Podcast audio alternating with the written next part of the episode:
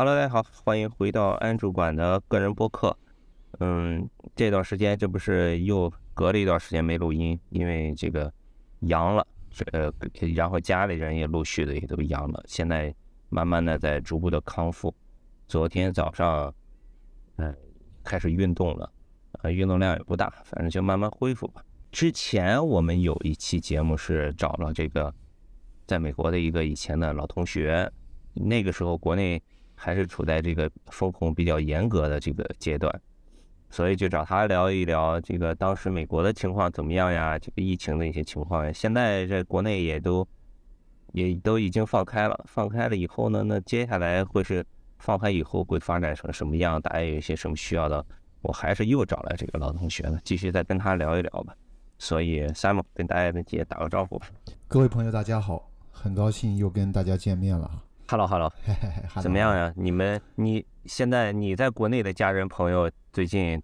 你是不是也大家都已经陆续也都阳了？呃，对，我已经听听到很多例子了。呃，我爸爸我妈妈还好，呃，我的话呢，还是呃，就跟我爸我妈说，我说你们先在家里面就是小心的待一阵儿。我打了一个比喻，是是是，我就说好比是下班，大家都在路上挤着。你们就不要出来挤了。如果一定要出出来挤的话，能不能等到晚上七点八点以后，就没有那么堵了，然后你再出来错错风？哎，错错风，因为这这个医院这个东西对于老年人来讲是相当不友好的。对，是吧没错。这个我这我也是这么跟我妈说的。我妈也是到现在为止还好，她反正最近就一直在家里面。呃，我现在想的是，如果她跟我讲说。哦，开始发烧了，或者感觉不舒服了，那我就从上海回去照顾他一下。那个他如果没有呢，我现在也不敢贸然回去，我怕我万一我再把这个病毒再带回去啊什么的。是的，是的，是的。这儿再补充一个小插曲哈，就是关于现在到底这个阳的比率有多大？因为从我自己的体感来看呀，就是自己的朋友圈呀、身边的朋友聊天呀，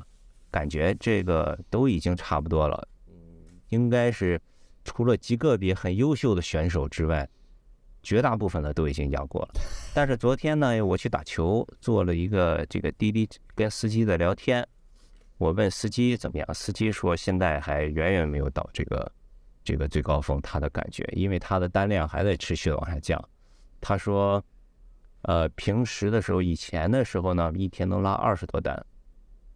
上一周，也就是我阳的那周，我的家人、身边朋友开始大面积都阳的那周，他说还有个十几单，他说到这周只有五单，他说还在往下降。他说很，昨天呢，他这个呃，一般你单很少的时候呀，这个他说这个系统里头会提示你有一个这个呃，告诉你说哦，你要去哪一个区域单多。他是现在系统根本没有提示，哪儿都没有单。他昨天停在路边等单的时候，等着等着，他说他困了，睡着了，在车里睡了一觉，起来一看还是没有单，这个就有点夸张了。所以他说估计还得有个一两个月的时间。我们刚才提到这个比率，呃，因为按照数学模型来讲，嗯，那一般来讲就是按照他这个统计学的这个规律啊，呃，一般来讲就是疫情一过的话，它是肯定会百分之六十的人被感染的。那中哦，只有百分之六十吗？哦，这是这只是这个这个疫情疫情的数学模型，就说这个这一峰过去，这一波过去之后，百分之六十被感染，它是这样的。或者说，如果你注意美国 CDC 的这个官方网站，还是二零二二年年初的时候，呃，大概第一季度过了之后，美国 CDC 的网站就说，他们觉得美国人至少是百分之六十得过了。因为这同时也是一个呃数学模型的嗯标准，很多很多这个做做免疫的、做这个传染病学的，大家一般来讲就是一个比较这个就是英英文讲叫 rule of thumb 这么一个数字，就是百分之七十，超过百分之七十的人都得过了，那群体免疫就达到了嘛，对吧？那那对于像中国的呃这么大的人口，这么样密集的这么一个分布，而且再加上现在是冬天，冬天的话室内活动比较多。那我觉得，嗯，百分之六十这个是肯定是会超过的，这个是毫无意外的。呃，即哦，即使是美国哈，美国那百分之六十的统计数字的话呢，也只是建立在就是说有什么数据可以查的，因为但是你知道，等真正的高峰来的时候，当时的美国是这样，就是很多人预约想去测这个核酸，约不上，呃，过了几天，一天，呃，三天、两天、一个星期之后，好不容易能够约上了，很多人说我还去了干嘛？我已经好了。所以像这些人，他们永远都不会出现在任何的数字里面，更不用说那些还有一些，比如说在农场里面的，对吧？不是在城市中心区的，很多人就得了，然后就治好了，然后也不知道，对吧？尤其是有有的人的话，这个这个症状是非常轻的。哎，这样，因为现在国内开始这个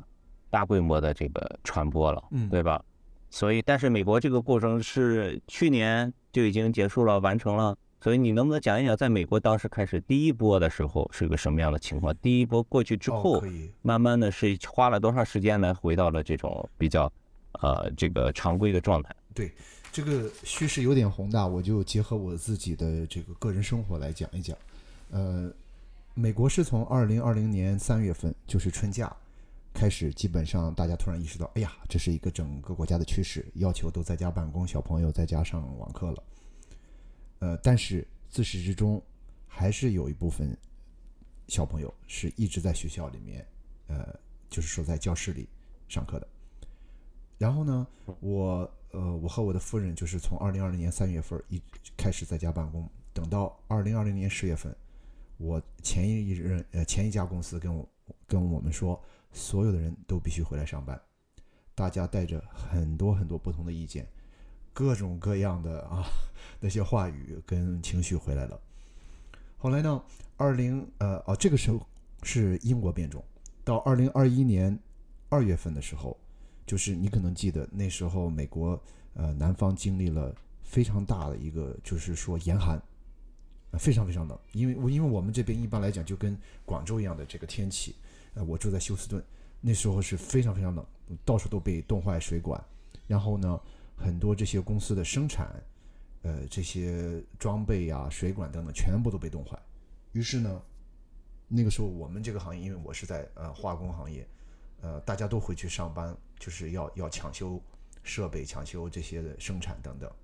在这个时候，正好是最糟糕的这个 Delta 哎爆发的时候，那个时候就有一轮爆发，因为大家都聚到一呃聚到一起去了。我有两个同事就是直接进了 ICU。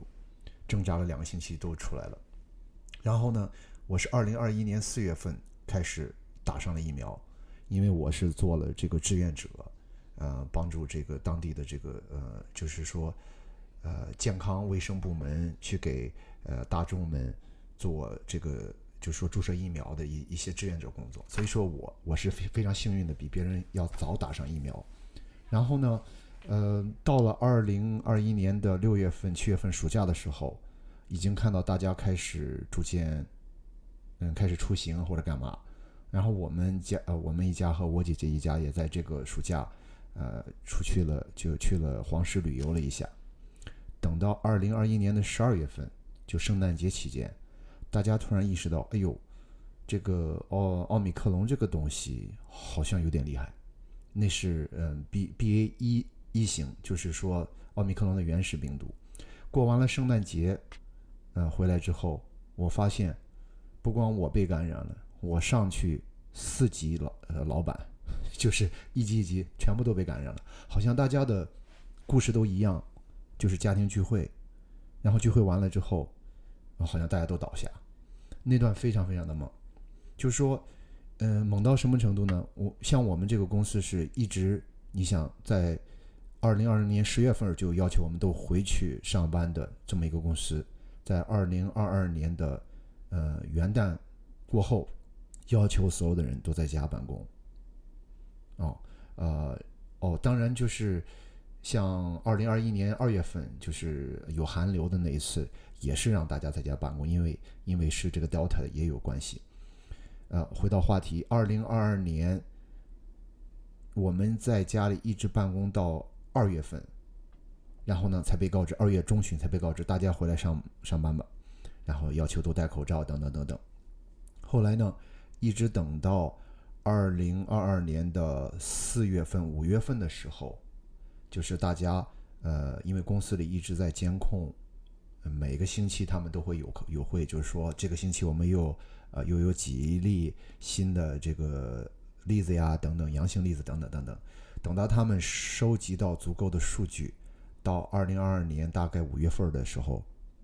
嗯，做了一个决定，说从现在开始，我们不要求戴口罩。然后从那个时候开始，啊、我觉得应该算是终于消停一些了。那，呃，等，但是等到二零二二年的五月份、六月份的时候，又来了这个 BA 五，BA 五也就是现在流行的一种哈，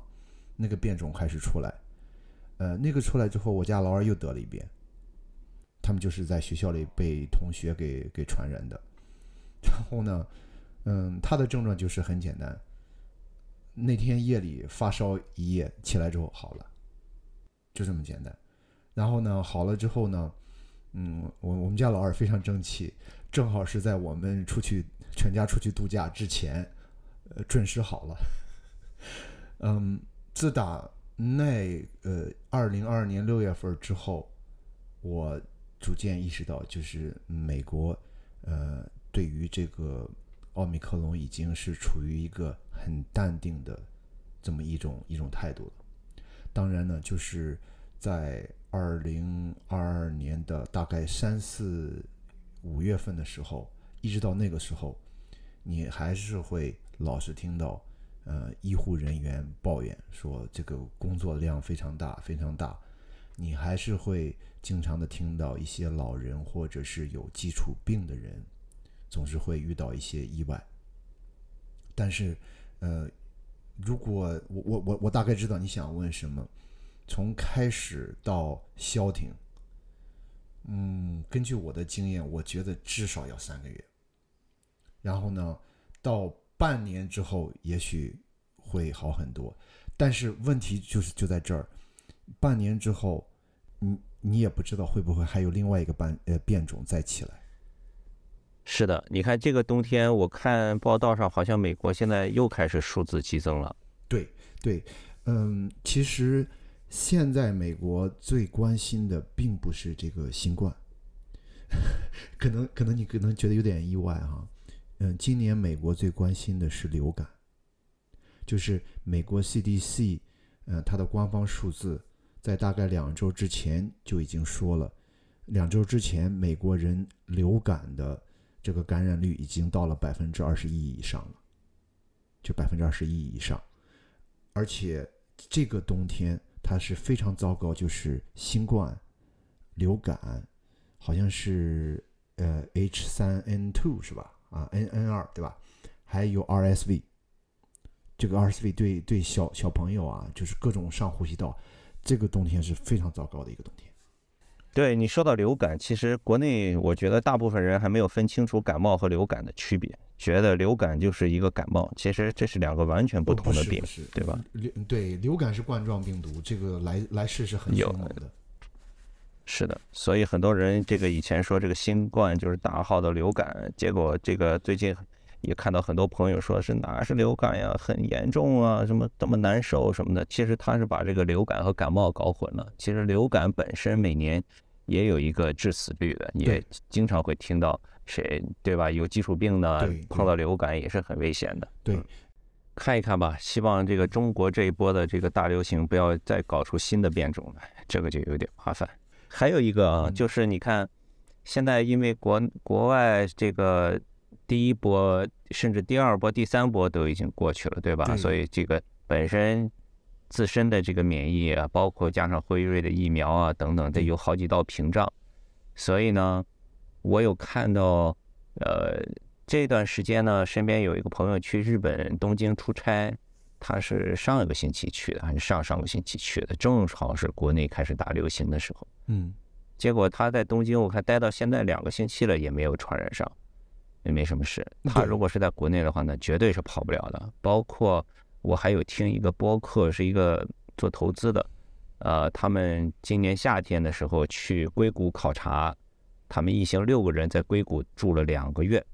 他们也说过，说刚去的时候戴口罩，后来发现身边都没有人戴口罩，他们也就入乡随俗，也就不戴了。对，就六个人在硅谷考察了两个月都没有传染上。对，就是我就觉得挺神奇的。那那为什么国内这一波一开始就会传染的比率这么高？呃，是这样的，就是就是因为还没有没有形成群体免疫，是吗？形成群体免疫。呃，然后群群体免疫有两种方式，一种是通过呃，就是得这个新冠，你产生了抗体；还有一种方式就是通过疫苗。我我知道大家有很多争论，嗯，当然有 疫苗这个话题真的是一句两句说不清楚。是的，嗯，如果如果就是说我们看一看世界卫生组织的这个官方指南，你大概会看到，世界卫生组织在官方指南上明确说，对于这些打灭活疫苗的或者是腮腺体病毒疫苗的，比如说强生强生的。或者是什么呃英国的这个牛津疫苗啊等等这些人，他说强烈建议在加强针的时候一定要打 mRNA，换句话讲就是要么是辉瑞那支，要么就是莫德纳那支。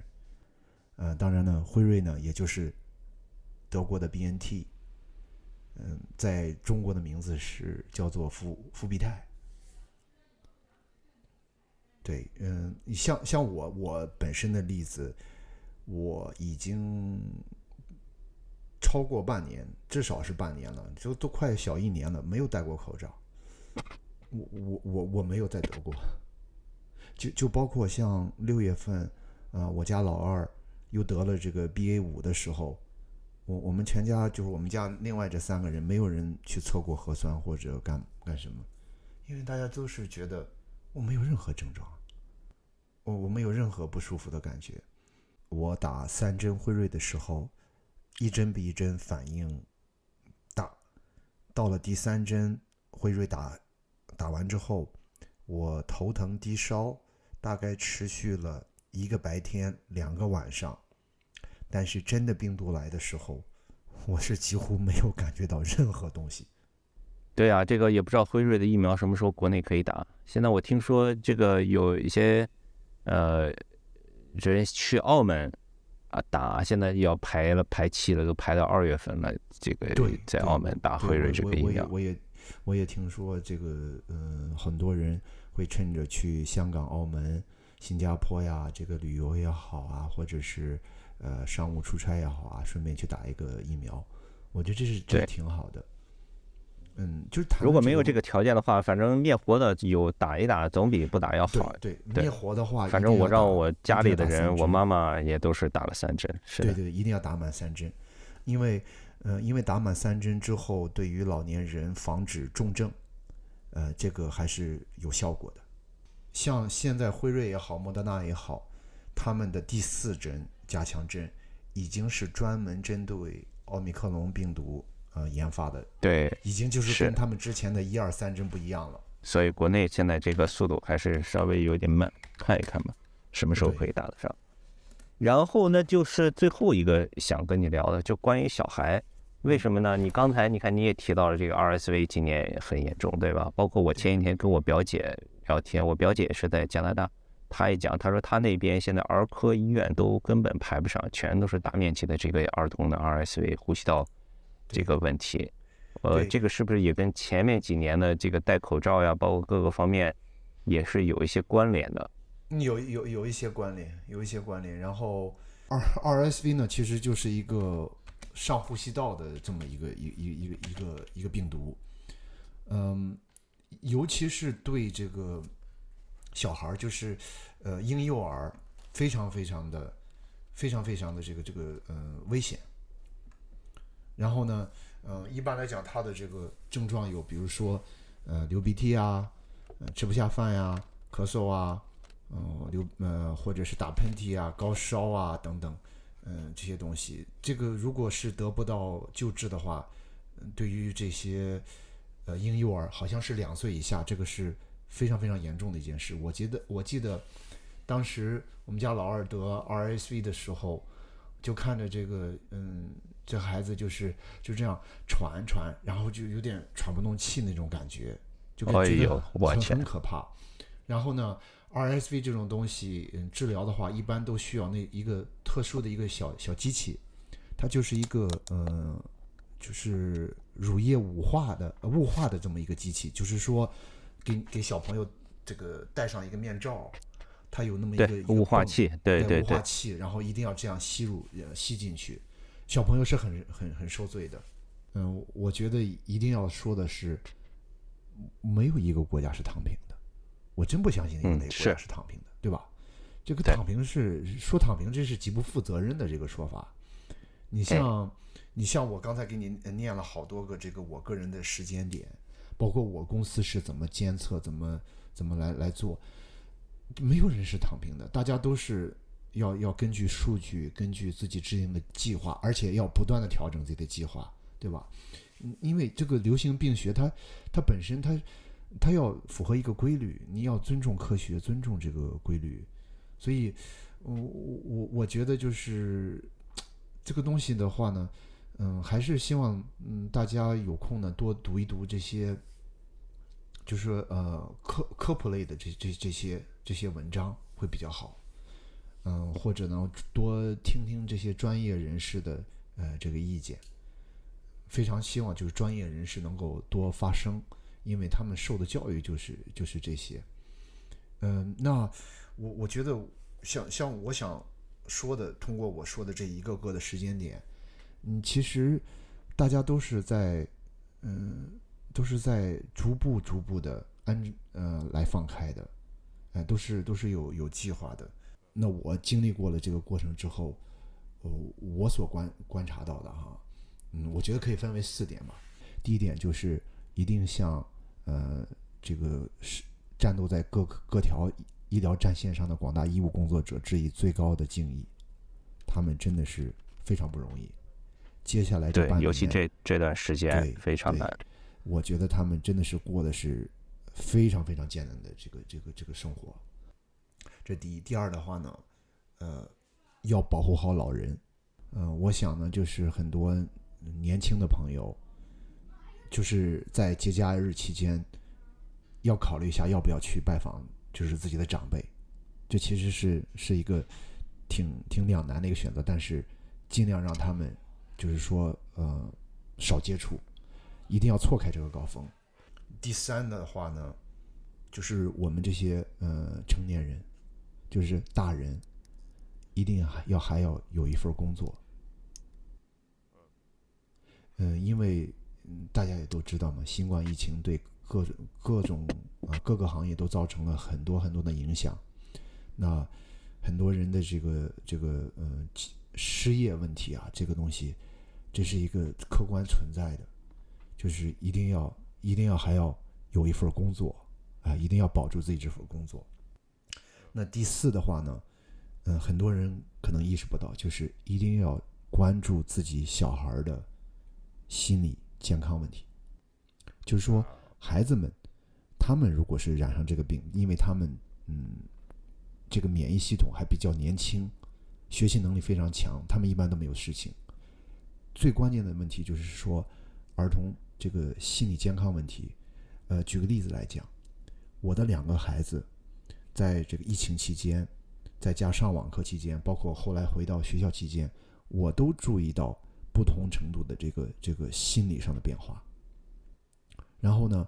我我就是说问过美国的儿童心理医生，现在美国儿童心理医生的呃这个状况就是全部都爆满，你很难约上约上一个儿童心理医生。这这是为什么呢？因为就是说，这种变化的这种世界，它对一个孩子啊，它是造成是极大的、极大的一种创伤，就是 PTSD，就创伤呃后的那那那那种应激反应，一定会体现出来。孩子们的话呢，他们呢其实是非常呃弱势的那一个群体，他们很多时候不知道表达自己的这个痛苦。然后呢，也有很多孩子不知道会主动的去寻求帮助，然后呢，如果家长看到自己的孩子有一些反常的举动，或者说开始变得不听话，变得不讲理，呃，情绪化等等等等，一定要引起重视。这其实是这个孩子啊，呃，发出信号的一个过程，就是就是他们是需要需要帮助的。再一个呢，就是因为这个疫情，嗯，让孩子们的这个学校的这个生活是严重受到影响。一个孩子他要成长，他不只是要学书本那点东西，他关键还要学一个一个一个社交化的这么一个一个技能，因为人是个社交化的这个这个动物，对吧？呃，你所有的专业能力都要体现在跟人打交道、跟人交往、跟人交流、谈判，对吧？呃，这些这方面，由于长期集体生活这种社交生活的缺失，孩子们的话呢，他们的思想是是造成是极大的影响的，这个一定会在后疫情呃期间体现出来。我在我的呃家族的，就是我我我我我我妈妈这边家族的群里面提到这个问题，然后呃我表弟妹嗯、说了一句，她说我这我怎么知道他有问题，或者是我怎么知道这个呃呃让他怎么来面对？嗯、我就跟他讲，我说嗯、首先呢要让他们回归正常的这个生活，要要告诉他们。呃，病毒也好，无论任何自然灾害、灾难、疾病，都会过去，都会战胜。你还是要回到你正常的生活，人要有这个这样的勇气，而且要特别的告诉他们，假设如果还有一次这样的呃事情发生，再给你一次机会选择，你一定要选择那条我要勇敢的过我自己的生活，不能被这些这些困难给给给吓倒。啊、再一个呢，就是说，嗯，要多花时间陪小朋友。就是说，啊，我觉得我们很多成人，事业心都是非常重的，对吧？当然，呢，工作上的这个压力也非非常大，嗯，但是呢，在自己的孩子上花的每一分钟的时间，都会对他们的成长造成影响。父母呢，对孩子最好的教育，我个人觉得，无非就是跟孩子在一起，然后呢，多陪他们玩，多呃，多告诉他们，哎，我们爸爸妈妈爱你们，爸爸妈妈支持你们，你是非常棒的，你要对自己要有信心，要要敢于去面对困难，克服困难，要找到自己喜爱的东西啊、并且就是很很很很享受自己做的这这些这些爱好啊等等这些东西。呃，然后呢，我还有件事我觉得特别重要的就是，我我们千万不要就不要让孩子觉得就是说，哎呦，那那家长、老师、学校都是永远都是对的，然后他们永远是错的。我觉得这个我们大人都知道，这个这个很我们我们所有的人都不完美，这个社会也是这样，对吧？嗯，我觉得体现在跟孩子交流上，就是说不要告给告诉他们结论，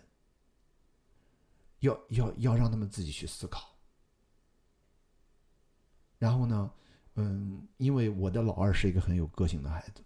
我通过我的老二，我意识到一件事是：假设什么事儿他开始跟我，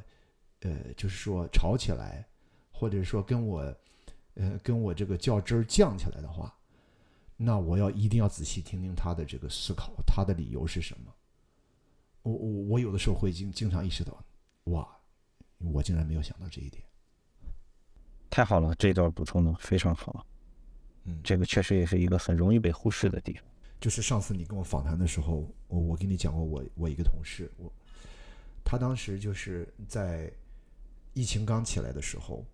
因为那个时候有牛仔节嘛，就是那种很多很多人，成千上万人去去就在一起狂欢那种牛仔节，他去看演出。我说你怎么敢去啊？他说，他就直接这样看着我，他说，我的生命是上帝给的，我一定要过我想要的生活。如果有哪一天，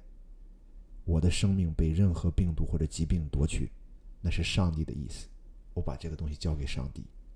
但是我要一定要过我自己想要过的生活。这个呃，仁者见仁，智者见智。嗯，我想听众朋友可以花足够多的时间来批评一下 他这种啊不要命或者干嘛的等等这种精神。但是，我觉得是不是我们应该反思一下，我们对生活的勇气到底在哪？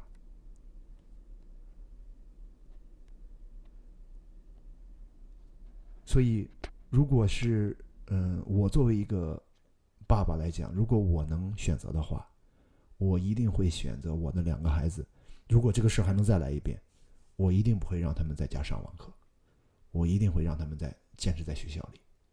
但不管怎么样，作为家长的话呢，一定要要跟孩子们站在一起。是，孩子们有困难，一定要支持他们。好吧，那要不今天就先聊到这儿，谢谢谢谢谢 Simon，然后也希望大家都可以